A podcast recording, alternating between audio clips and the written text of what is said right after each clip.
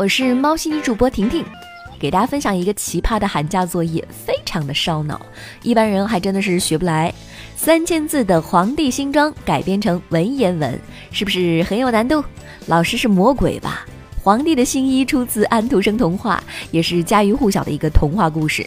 但是让这一篇童话故事改编成文言文，这个确实有点厉害，一般人还真不会。这些学生难道可以？还真可以。有同学改编的结局是：王句，归而不二奸者，具逃矣。奸人亦奸，然诚者智者，能受其庇乎？什么意思？坏人固然奸诈。但如果国王诚实而且智慧，怎么会受其蒙蔽呢？有同学最后写道：“众人皆是其一，独小而未见，是小而愚耶？亦其成也。”这也是有自己的感悟和思考。看到这个话题，微博上的网友闲不住了，有才的网友自己改编上了，还有位超纲的网友改编了白雪公主选段，有新意哈。下次可以试试把文言文改编成童话。总之，都是毕业早系列的好案例。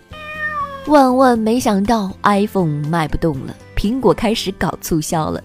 几年前，乔布斯在全球掀起了一股苹果热，凡是新款 iPhone 上市，用户呢就纷纷排队到 App Store 来购买，甚至不惜高价从黄牛手中抢购。而如今销售遇冷，股价从几个月前的高点下跌超过了百分之二十五。为了提高销量，苹果不惜使出各种促销手段。华强北渠道商收到了美国方面的调价信息，苹果多款手机开始降价，其中去年苹果发布的新机 iPhone 十二降价幅度呢最大，仅渠道价就下降了四百五十元，目前售价是五千二百五十元。今天零点开始，京东平台的 iPhone 八八 Plus 的价格将下调到三千九百九十九元和四千七百九十九元，分别下调了六百元和八百元，与苹果官网报价相差千元。京东说了，这次降价行为是苹果公司降价，目前看也不是限时促销。我听说，二零一八年底到二零一九年开年，苹果市值连续蒸发了四千亿美元，跌掉了十三个京东呀。新一年的跳水冠军是苹果呀，妥妥的。最近，法国球星齐达内的微博翻译突然登上了热搜，好奇点进去，不得了呀，顿时发现了一股快乐的源泉。大家快来感受一下，传了一部跑步的视频，配文。不瞒大伙儿，总耐不住想上场。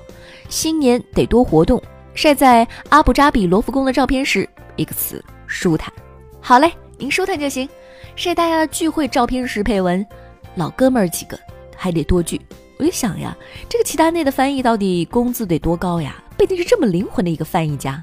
据说当初齐达内招翻译的时候，指明说要本土化的翻译，当时还不明白什么意思。看完这个微博的画风，婷婷明白了。你一个外国人在这儿充什么中国老大爷呢？说好的明星都是官方正式，而且高冷呢？